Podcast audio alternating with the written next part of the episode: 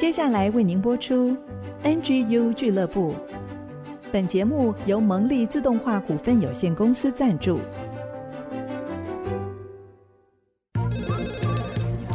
分享职场经验，找寻支持力量。NGU 俱乐部，高美祥、李元月主持，陪你一起 Never Give Up，点燃永不放弃的热情。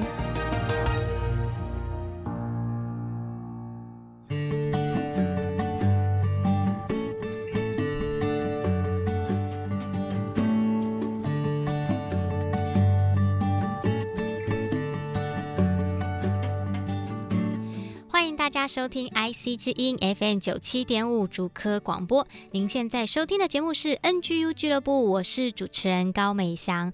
我们的节目呢是每个礼拜一晚上的七点到八点首播，每个礼拜天中午的十一点到十二点重播，在 IC 之音的 AOD 随选即播上面全球收听，Google、Apple Pocket 上面也可以订阅哦。另外还有 IG、FB 常常也会有活动或者一些鼓励职场人的心灵小语，欢迎大家。去按赞。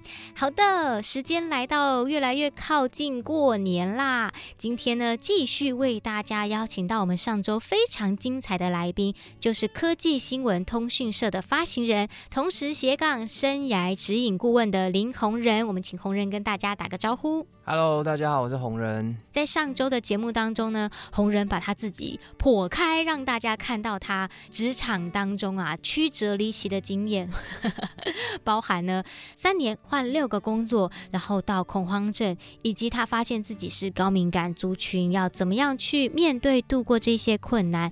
然后他怎么样发掘高敏感的特质，也给我们很多的鼓励跟建议，我觉得非常的精彩。因为职场菜鸟压力很大，所以大家一定要去收听哦。那这一期呢，我就想要特别专注在他的职涯的部分喽。其实呢，红人自己也有自媒体创业失败的经验，所以呢，他就成立了一个失败者联盟啊。那我就开玩笑说，这叫做妈妈学校，因为失败是成功之母啊。其实是。失败能够让我们学习更多，但失败不是一个很好受的经验。那我就想请教洪文啊，在这一场创业失败里面，你当中的学习经验是什么？我先跟大家介绍一下我当初创业的一些初衷，然后跟我做的好的地方，还有我做的不好的地方，我大概会分这三个方面来谈。嗯，我们在成立的这间公司，它叫科技新闻通讯社。那他在 FB 上面名字叫做“政府采购换你说话”。那我在成立这间公司的时候呢，其实我就有一个蛮简单的初衷，就是我觉得，哎，政府他常常都在买东西嘛，对不对？嗯。那这些政府买东西的钱是从哪里来的？嗯，从我们的口袋里面来的嘛，都是我们纳税人的钱嘛。对。可是你看哦，我们纳税人知道政府的钱花在哪里吗？嗯，不知道。对，这时候发现大家其实 都不太知道政府的钱花在哪里，对吗？我看到了这个问题，所以我就觉得说，哎，其实人民是有权利来知道说。我的纳税钱，政府是不是有很妥善的运用？没错，是不是有花的很好，有花的公平公义，嗯、有花在刀口上？嗯，所以我就秉持着这个简单的初衷啊，为了这个公平跟公义，然后让这些这个以前被隐藏在水面底下的一些事情能够浮出水面，那我就开始了政府自媒体的一个创业。嗯，这个创业呢，它的这个影响力发展的非常的快。嗯，我从一个没有背景、没有人脉、没有专业知识。也不会写稿，也不敢采访的一个完全是一个外行的一个媒体人，嗯、大概在半年以内，我们就可以接触到六七个部会首长。哦，那每个部位首长呢，至少都是上百亿到上千亿的预算。哇，所以其实大概在差不多半年到一年左右呢，我们已经可以去揭露政府大概差不多至少应该有千亿左右的预算。嗯，那这些案子呢，我们都可以是去采访得到，都可以去揭露它当中的一些细节。是，就是回应我的那个初衷，就是让人民知道说，哎，我的钱到底花在哪里，嗯、花得好，很棒啊。那发生什么事？对，所以这个是初衷是很好的嘛，听起来一切都是很 perfect。对，但是我犯了一个比较大的一个问题，就是我没有专业，嗯，因为我不了解这个产业，是，然后我在这产业上没有专业，所以我在商业模式的设计上出了问题，嗯，我在这个商业模式上呢，我怎么样获利呢？我是去跟？对，我是跟，因为创业它毕竟它还是要获利嘛，对，那我就是在这个地方，我是跟政府去要案子。也就是说，哎，那个我帮你做一些新闻报道，是报道一下你的施政绩效，对，你就给我一些这个报道的费用，这样子。对，这个商业模式显然出了问题嘛，嗯，对不对？因为如果你已经从政府单位那边拿钱，你还可以讲他做的不好吗？你变下游厂商 了。对对对对，所以这个是一个媒体最基本的一个观念。可是因为我没有专业，嗯、我在设计商业模式的时候，我没有想清楚。嗯，所以在这个状况之下，我这个工作最后就有一点失败了。嗯，其实失败不是因为我没有办法得到案子，是是因为我这个人我自己做到最后，我觉得这个东西不对啊。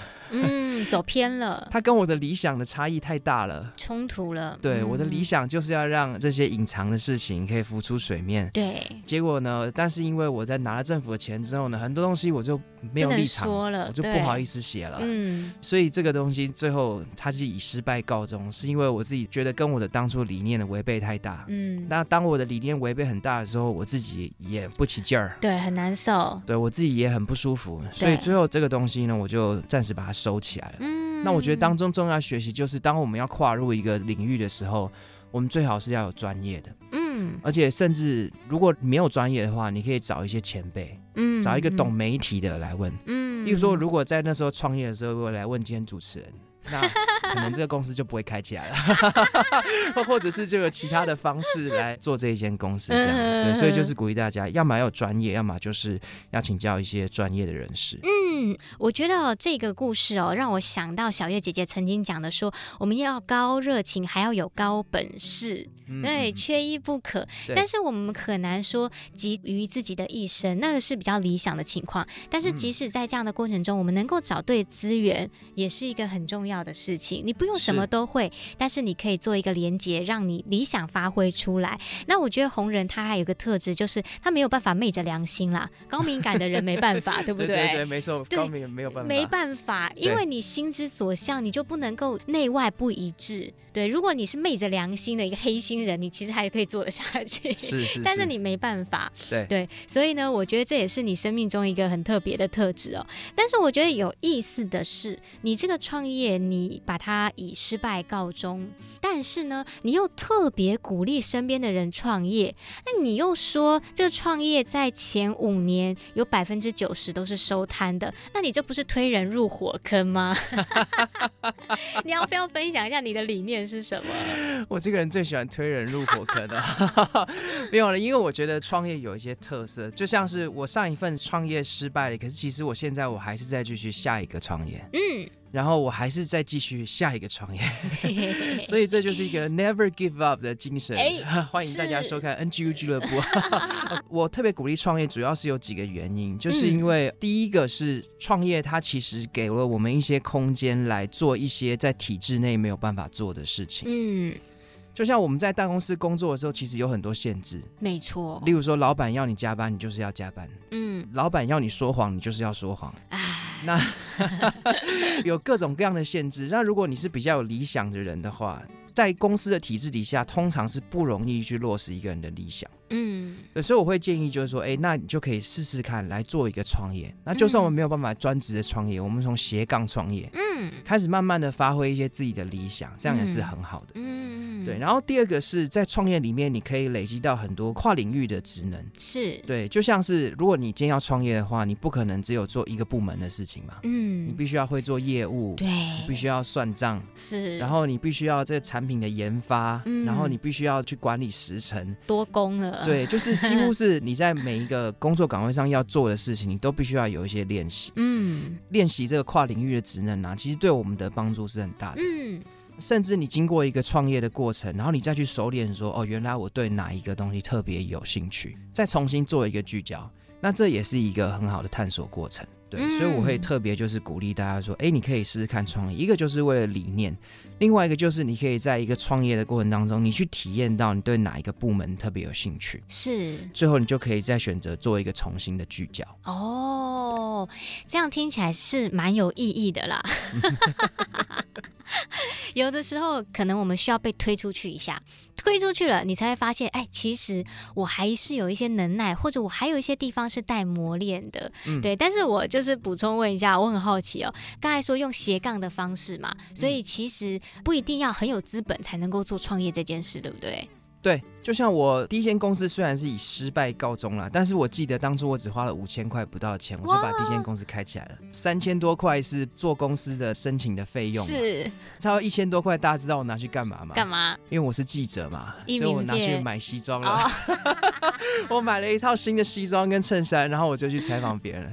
对，所以其实没花到什么钱啊，也没有想象中那么困难啦。对对，也没有想象中这么困难。我就是把名片递给别人，跟人家说：“哎、欸，我媒体。”然后我就开始采访人家。嗯。嗯，对啊，所以其实创业并不像大家讲一定要用大资本。嗯，其实你有一些想法，那不如就从斜杠开始，就试试看嘛。哎、欸，我觉得很棒哎。对啊，而且马上要过年了。也许呢，趁过年这段时间想一想心中的这个理想，让他有个实现的空间，也培养自己更多职能的技能。好，那我们要先休息一下，等下回来会请红人再继续跟我们分享他自己担任生涯指引顾问，有有超过两百位的职人访谈经验哦。那我想从他的身上，我们可以挖到很多宝藏。我们就休息一下再回来哦。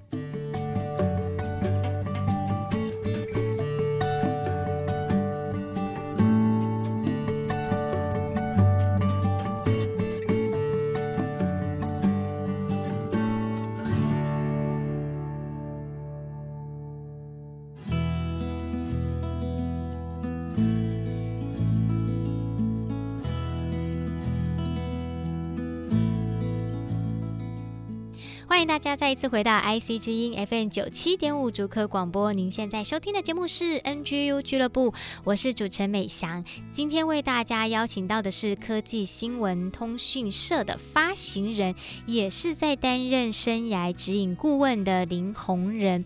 那前面红仁跟我们分享到他自己创业失败的经验，但是却也让我们发觉到，原来创业没有大家想象中的那么困难，而且透过创业这件事呢，把我们自己推出去，让我们。在更多不同的领域当中来拓展自己的职能，其实是一件对我们的职业很有帮助的事情。红人自己呢，从事生涯指引顾问这些年间，他也超过两百位中高阶级创新访谈的经历哦。那我就想要请教他，这样大量接触职场人，他发觉到现在的职场年轻人跟我们有关系喽。年轻人他们的恐惧还有担忧是什么？那你是如何带领他们去处理这些难题呢？好，我分享一下。我觉得现在年轻人。的这个问题主要就是有两项，嗯，一项就是钱，就这么简单，一定的，一定的。其实现在的这薪资已经动涨很多年了嘛，那薪资比起十几年前，其实都还是倒退的状况。是。然后呢，在大多数的没有发展性的工作里面，其实薪水成长幅度是很低的。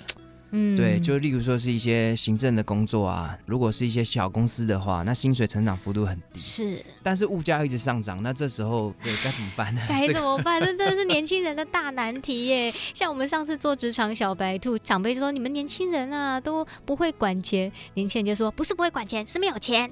对啊，就是，而且加上现在有一些趋势嘛，譬如说像是这个我们长辈的长照，其实有时候也蛮花钱的啊。对，在我很多辅导的客户里面，他们都有这样的压力。嗯，这样的压力在薪水又不涨的情况之下，其实钱的压力就更大。嗯，对，所以一个很实在的问题就是钱，另外一个就是比较心灵层面的问题。我觉得大部分人在这个职场上的心灵层面问题是迷茫感。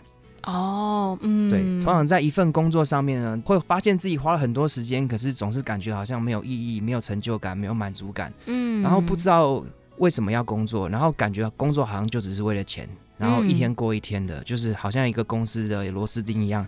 那每天就是做好该做的事情，但是也没有什么成就感。真的耶，对，就是一种这种又迷茫，然后又麻木的一种状况。对，然后每天就这样日复一日，日复一日的，然后不知不觉的时候，可能就有比较大的系统性风险会出现了。对，例如说就是可能今天 AI 突然之间来取代了我的工作。哦，对，那可能等到四十五岁才发生这个事情的时候呢，那该怎么办？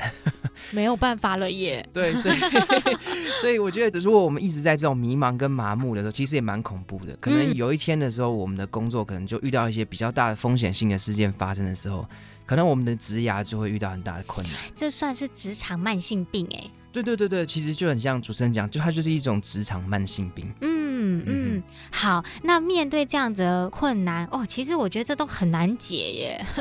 那你会怎么样帮助年轻人，或可以怎么引导他们呢？首先是针对钱的这个问题嘛，嗯，那我一定会鼓励他们，就是要么就是学习做一个业务。嗯，增加收入。对，那要么就是学习做创业。是，会这样建议也是有两个理由啦。一个理由是比较实际的，嗯，因为大部分要高收入，那还是要做业务工作，收入会比较高嘛。嗯，那也是一样，就是创业有比较高的机会可以赚到超过一般工作的收入。没错。对，那这个是比较实际的考量。那另外一个就是，我觉得这两种工作的人呢，其实他特别主动积极。嗯，他不会只停留在老板叫你做什么你就做什么，对，他会试着去让自己的绩效更好。嗯，例如说像业务，如果我今天可以多做一个客户，那我就是多赚一个。对，就是在经营你自己了。对，那像是业务跟创业，他们都有一个共同特色，就是主动积极。嗯，他一定会在他现在的这个工作岗位，他一定会试着去多做一点，然后试着去用自己的努力。来让自己的报酬提升，我觉得这个主动积极态度的培养是很重要的。是，有了这个主动积极的态度之后，其实不管在任何的工作上，你都更容易有发展。嗯，没错，然后都更容易会在钱的这个地方能够有机会突破。是对，所以我就是会特别建议能够做业务或做创业，但是主要也是为了培养主动积极的态度。嗯，OK。所以其实，在这样的过程中，说实话，你的目标感也会出来嘛，对不对？你就不会迷茫。对，因为有的时候在主动积极，然后的去多做。一点事情的时候，你会发现你手中所做的事情是有价值的。嗯嗯，对，就像一个业务，他的客户之所以买单他的产品，那一定是因为他的产品提供了某一种价值。对。那如果你是非常主动积极的业务的话，你就会不断的看到你的产品在提供价值给客户。嗯，那这个时候你心中的成就感也会有所提升。对，是一个正向的循环了。对对对，所以说其实去练习做业务或是创业是一个真的蛮好的过程。嗯，我们看见红人一直把大家往外推啊，推出去，推起来啊，就是推坑。我真的每天我的工作就是不断的推推推推推出去出去出去。但是我觉得听完之后真的蛮有热血澎湃的感觉，好像可以做一些什么哎、欸。Oh, OK OK，这个我们等一下再开一个 另外一个小视窗。对对对。好，那我想继续请教你职涯的部分哦，因为你的使命就是在帮助职场人找到他人生的生涯方向嘛，包含像是降低工作压力、发挥强势特质，或者陪伴他们探索创业的题材，怎么样建立商业模式。其实，在刚才你谈的内容里面都有包括到。当然，这些内容很多又很大，而且呢，他会需要很关注在一个人的人格特质上面，这个很重要。你其实也一直有提到，那我就想要请教你，如果作为职场年轻人，那一开始我们要怎么样被引导到察觉到自己有这样子的需要，以及怎么样开始探索自己的人格之旅呢？我觉得有一个蛮简单的一个方法可以建议大家，这是我们在实际上在做生涯辅导的时候常常会用的一个方式。那它这个方法叫做生涯地图法。嗯，那这个生涯地图法，它其实就是让我们去列出我从小到大印象所及里面对我印象深刻的事件。嗯，或者是说，就是对我有比较重大影响力的事件。是。那不管是正面的影响力、负面影响力，其实都可以列出来。嗯，我们就是在这些的这个事件当中呢，我们就可以逐渐去发现说，哎，哪一些事情它是我真的有成就感的？嗯，哪一些事情我是真的很喜欢的？嗯，哪一些事情是我适合做的？那也可以发现，就是哎，我过往是不是有发生一些创伤，或者是一些比较不好的事件，让我到现在的情绪都还有一点受影响。是，所以这个我觉得蛮建议大家可以去做生涯地图法，就是把这个事件给列出来。那我记得我自己在做这个活动的时候呢，我大概从小时候幼稚园被霸凌，我就开始列了，列列出地图很大张，对对，幼稚园被霸凌，然后开始翘课，对，然后呢一路到已经三十几岁，换了六份工作，所以你从小其实就展现那个高敏感特质了。对对对对对，嗯、因为其实就是被霸凌，你有负面情绪嘛，可是你不知道该怎么在学校里面处理，处理。对。对所以那个时候变成好吧，那我只好翘课，因为我不知道该怎么办。嗯，我就有这样做的一个练习，大概列出了差不多应该有一百多项吧。哇，超多哎！然后，然后一项一项去检视，嗯，哪些是我喜欢的，哪些是对我造成负面影响的。我快速跟大家举个例子，在我人生当中有三个重要的事件，嗯，那这个三个重要事件对我蛮有成就感。嗯，第一个事件呢，就是我在大学的时候，我是三个系的排球教练。然后我非常喜欢呢去揪大家来打排球，嗯，这第一个事件。第二个事件就是在我工作的毕业之后呢，我是这个两百个人的乌克丽丽老师。哇，对，就是喜欢到处揪人啊，然后喜欢到处去教乌克丽丽这样。嗯。第三个事件呢，也是在我研究所的时候，那我是一个乐团的主唱，嗯，那我们就是到处去比赛，然后得了很多个第一名。你是乐团的主唱？对对，我是乐团的主唱，还得第一名。对对对对对。OK 呀，yeah, 所以说这三个事件是我人生当中，我觉得哇，这个对我影响太重大了，嗯、是一个很正面的事件。是。那我从这三个这个事件当中呢，我就会诊出一些交集来。嗯。例如说，揪人打排球。揪人玩乌克丽丽，嗯，然后揪人组一个乐团，对。大家有没有发现，我人生当中有一个轨迹，我就是不断的揪人。对。当我在揪人的时候，我就觉得哇，这个我的人生很开心，很兴奋。对。对结果最后我就开始做业务工作。对。就是因为我从这个揪人的轨迹里面发现，哎，我真的很喜欢揪人。嗯。我喜欢为了一个理想，或者是为了一个我觉得很好的东西，那不断去邀请别人，嗯，那这个不就是一个业务工作吗？对。所以当我们有系统的去回顾说，到底哪一些事件对我们是影响深刻的时候，我们就有办法找到适合我们做的事情。哇，我觉得太棒了耶，真的很好哎！而且呢，我觉得马上要放假了，所以大家可以透过新年的这段时间，好好的把自己的人生地图把它记录下来。其实不论是好的或不好的，它都一定在我们的生命当中带有意义。那刚才红人分享的，就是透过这一些成功的激励我们自己的事件梳理出来。然后就可以找到我们人生下一块可以开展的地图。哎，我觉得真的太棒了！像我就很喜欢团购，最近才 po 又团购一团了，真的耶！就是每个人的特质喜欢做的事情不一样。那我除了从红人的分享一直听到说，我们必须要顺着我们内在的特质跟性格去做工作，才不会让每天八到十小时的工作时间变得那么的痛苦，反而可以更加的快乐，是你想象不到的。嗯，好棒的分享。那我们要休息一下，等一下访谈的最后一段呢，就会请红人来分享一下。马上过完年，可能很多人会想要年后转职，那他怎么建议我们的职场人？还有呢，到底职场人还需要哪些关键的能力？我们就休息一下，再请他来分享。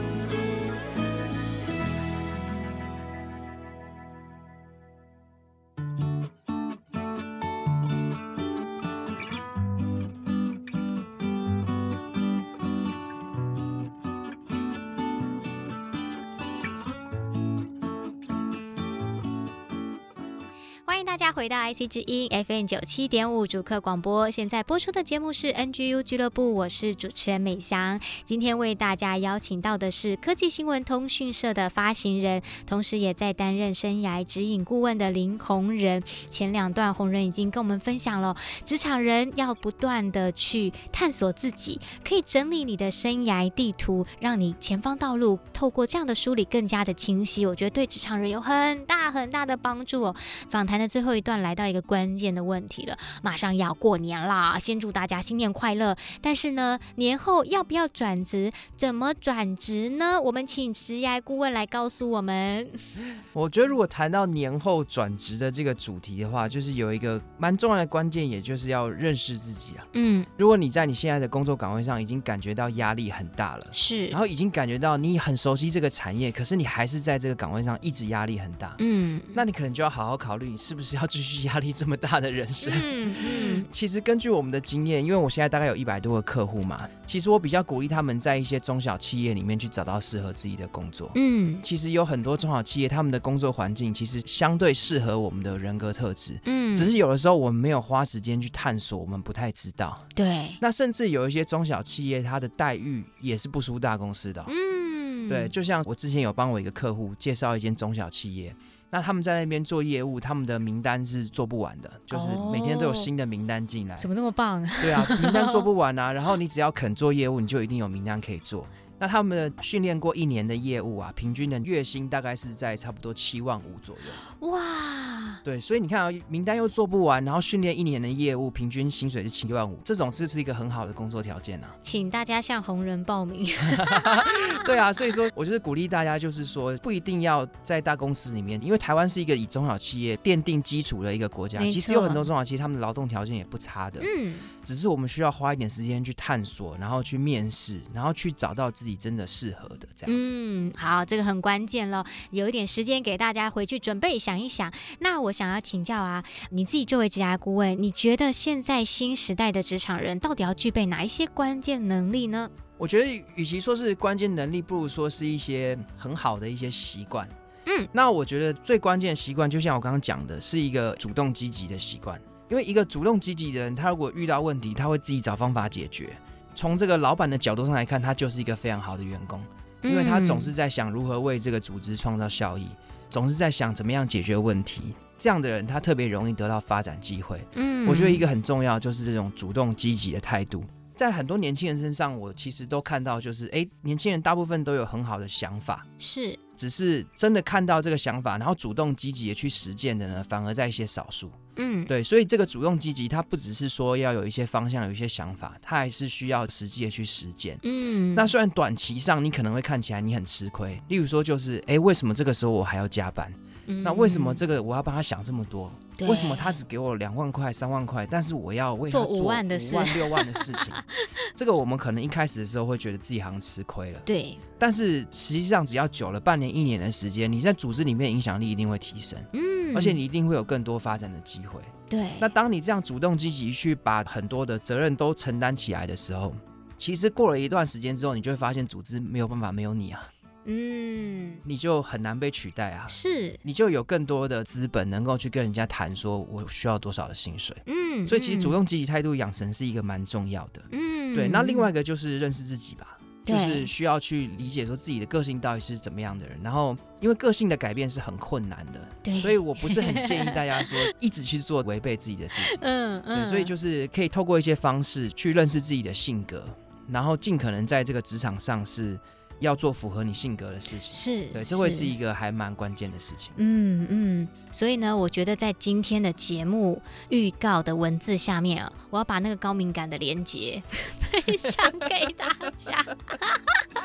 对，去测验一下。哎、欸，我真的很喜欢红人分享的内容哦，因为不论是从主动积极的层面，或者是从认识自己的层面，我觉得都有很多地方值得我们再去一一的挖掘。而且，我觉得。认识自己的路是一段旅程，是跟自己一直共处的，因为你还是会不断的被调整、被改变。是对。那怎么样在这个过程里面互动式，或现在讲滚动式的更新自己的状态，然后帮助自己能够找到一个更好的职涯？我觉得哦，这其实跟我们 NGU 俱乐部在做的事情也很像。是对对对。那我最后啊，想要再请教一下红人，NGU 俱乐部 Never Give Up。你觉得职场年轻人要如何保持永不放弃的精神呢？我觉得这个永不放弃精神是真的很重要。就像我前面提过，我是一个创业失败的人，可是我现在我还是要创业啊。你失败者联盟啊，我知道。对对对，我还是还是在做新的创业。所以关于这个永不放弃精神，我就是有一点跟大家分享，不要放弃追求自己的理念。我觉得在这个要追求理念的过程当中啊，一定会有一些你会失败，或是会有挫折的一个机会的。是。这些失败跟挫折，它其实是帮助我们导引我们去找到真的适合我们的，嗯、找到就是我们应该怎么样去实践我们的目标。它其实帮助我们离我们的目标更近了一点。嗯嗯，对，这些失败跟挫折本身其实也不是问题啊。就像我现在创业失败了，可是我还是过得好好的、啊。嗯，然后我甚至还想要再开始下一件事情，也没有什么太大的问题啊。是，重点就是我们不要去把那个失败看得太重。嗯，把那个失败看成是一个过程。那只要我们不要放弃，迟早我们就是可以走到我们理想的地方。嗯，迟早可以有一个真的很适合我们，然后我们做起来也很有成就感，然后也很喜欢，然后收入也很不错的，迟早可以走到那个境界里面。只要我们可以不放弃。嗯，但如果说就是我们已经放弃探索、放弃尝试、放弃追求理念的时候，那我们就会永远停在那边，就瘫在那里了。对，就会永远停在那边嘞。对我来说，这个恐惧感可能还更大一点。嗯，对，如果我一直在原本的那个状况底下，我没有办法想象十年后的我是什么样子。嗯，但如果我一直不断的尝试，然后不断的去为了一个理念而奋斗，那我相信这个过程当中，它会让我变成更好的人。哇，好有盼望哦！哇，很棒！NGU 精神就是永远不要放弃你自己的那个理念，而且我觉得刚才讲一个我好喜欢，就是他其实在引导我们找到一个更好的自己。好，我们今天非常感谢哦，红人来到节目当中，不论是上一集他自己的个人生命经历，还是这一集在职涯的引导，我们都非常谢谢他。也谢谢大家的收听，那最后就是祝大家新年快乐。我们还没结束哦，我们要休息一下，等一下回来一起收听小月姐姐的追剧神器，让我们一起看好剧来提升职场竞争力。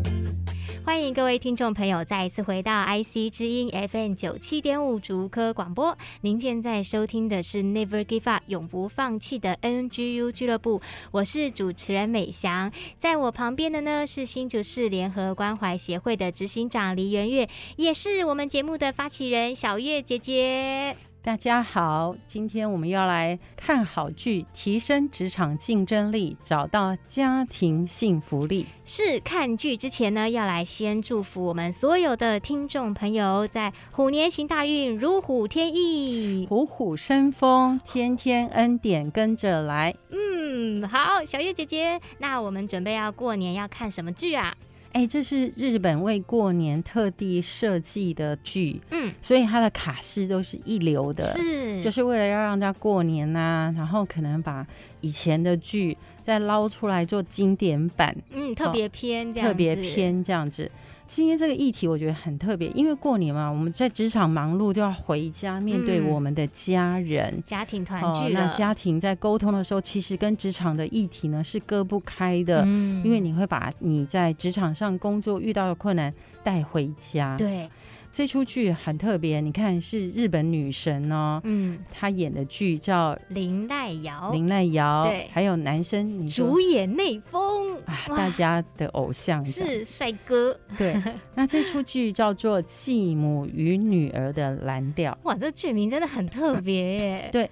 他就讲这个主演内丰嘛，知道自己挨末，嗯，那他就去追他的对手的那个女生，是职场精英，嗯，他就追她，希望把他的女儿托付给对方，哦，因为他太太已经去世了，主演内丰的太太去世了，他就追他的对手，那个对手呢叫雅西子，真的就被他追上就结婚啦，然后这个是过年特别版，那他以这个继母的身份进入家庭生活。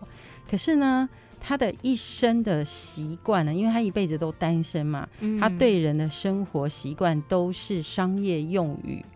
初次见面还给这个女儿继女哈，他递名片给她，请多多指教。对，然后用很正式那种鞠躬。然后他为了扮演继母的角色，非常非常的努力。那、嗯、这个女儿叫美雪，当然是不接受他。对呀、啊，太奇怪了。对，经过很长的努力之后，两个人呢，真的是比母女更亲。嗯，然后男主角这个最帅最帅的男主角呢，主演内丰就去世了，嗯，好，就把这个女儿托付给他的情人。是这个过年版二零二零年的特别版呢，嗯，非常的有内涵。是他谈什么呢？他讲到这个继母呢，把女儿养大以后，两个人感情非常好。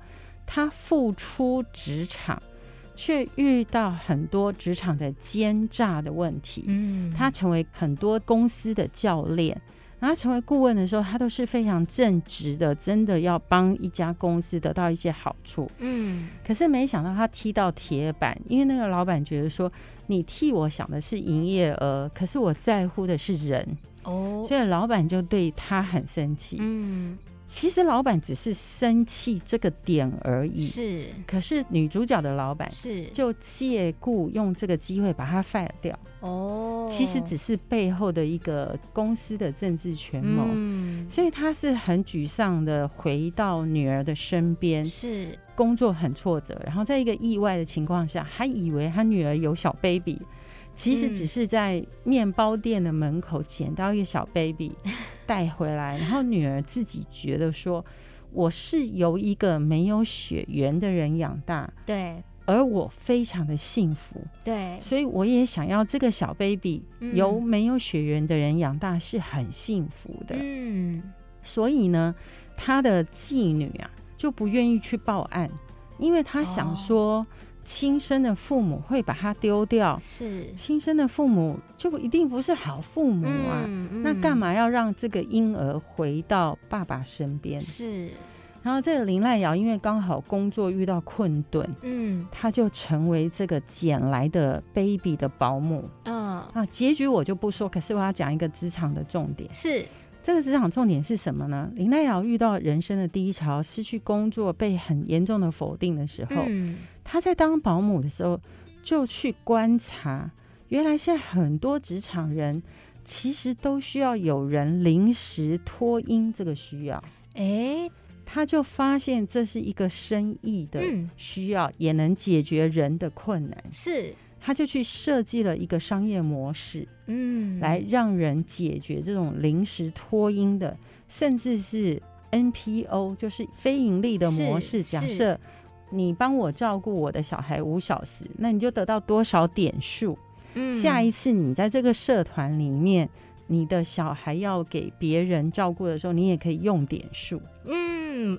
哎、欸，这真的很聪明哎！他觉得，哎、欸，在一个营业的公司里面呢，如果在一家公司里面成为一个互助团体，大家都有点数可以用，嗯嗯，然后就可以得到脱音的这个需求。是，本来是人生工作的低潮，结果他创造了一个很好的商业模式。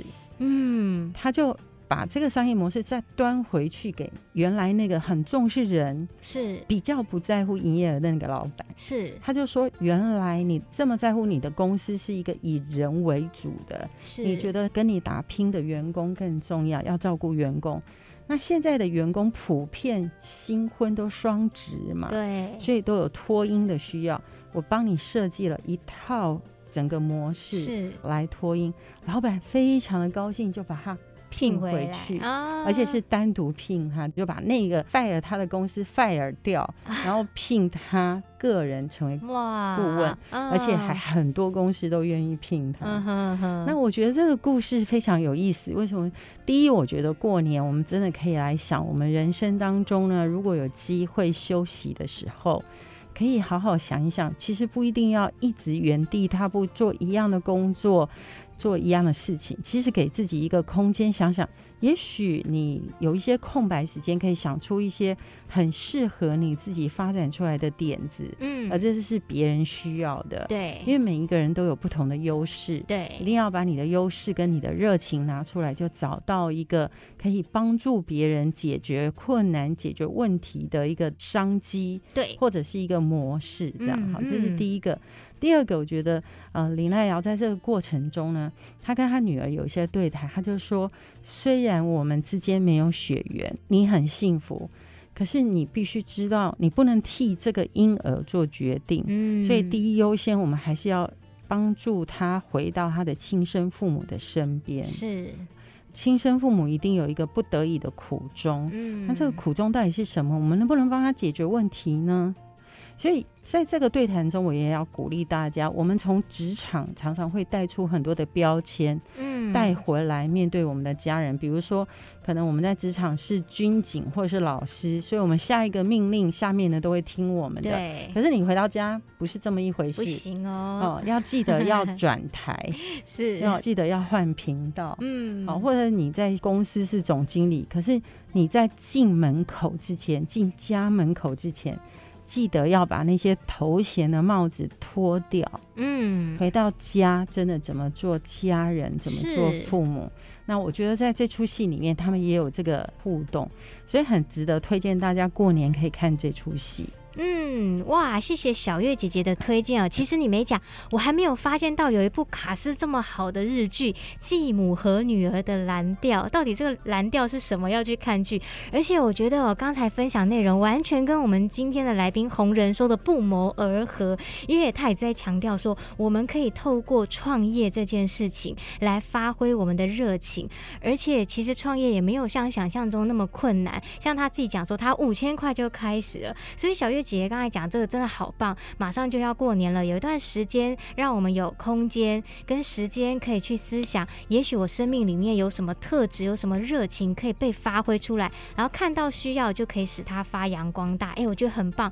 然后再跟家人之间的关系呢，也可以更多一点的着重于人跟人之间的这个连接，因为毕竟啊，这个过年要到了，回家里去啊啊，不得不说，越靠近的时候呢，这个火药味越越来越明显，所以很需要年轻人被提醒一下。所以告诉我们自己，回家跟家人好好过年，然后也可以重新醒思自己在职场上有什么新的亮点跟新的发挥。再一次谢谢小月姐姐为我们推荐这么棒的日剧哦。哎，听说我们下个礼拜还要再看她的青春特别篇，对不对？是二零二二年的特别篇，对，就是今年的，对，今年最新的哦。是。那另外呢，我们的追剧神器啊，最近也都在。送我们 NGU 的特制口罩，所以大家永不放弃，Never give。对，所以大家呢也可以上我们的 IG 还有 FB 上去留言，欢迎大家订阅、按赞，当然还有我们的 YouTube 频道喽。我们就下个礼拜空中再见喽，拜拜。拜拜。